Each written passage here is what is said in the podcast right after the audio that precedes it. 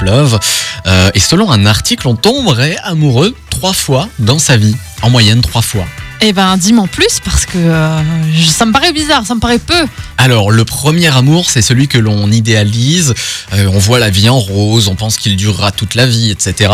Mhm. Le deuxième, c'est celui qui fait le plus mal, c'est celui qui nous enseigne les Ah ouais. leçons sur qui nous sommes et sur la manière dont nous voulons ou nous devons être aimés.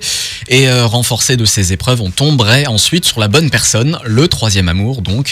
Et euh, souvent, c'est euh, on, on ne s'y attend pas. Voilà, il permet d'être accepté pour euh, ce que nous sommes vraiment et il peut être totalement bouleversant. D'accord. Voilà, donc c'est une, une grosse moyenne évidemment, mais Ah. on tomberait amoureux en moyenne trois fois dans sa vie. Je sais pas, c'est peut-être pas qu'on tombe amoureux trois fois, c'est peut-être qu'il y a trois différentes façons de tomber amoureux en fait. hein. Mhm. C'est po- ouais, je pense aussi. Ouais.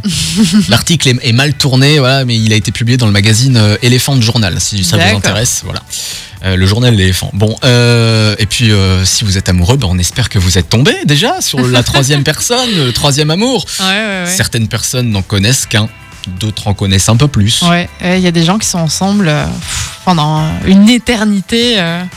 ça me fait penser à, euh, à, euh, à la reine Elisabeth II qui était Ah bah oui, mariée plus de 73 ans. 73 ans, ils étaient mariés, c'est incroyable quand Mm. même. Bon, je sais pas s'ils ont été heureux 73 ans, mais quand même 73 ans de mariage.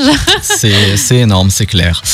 Euh, bah, c'était. Est-ce euh, que je te souhaite, Quentin, bah. 73 ans de mariage Oui, bah. Vas-y, Je me le souhaite aussi. hein. Toi aussi, je te le souhaite. Mais bon, 73 ans, faut y aller quand même. Hein faut se marier demain. ouais, c'est clair. Voici Claudio Capéo, Sensei.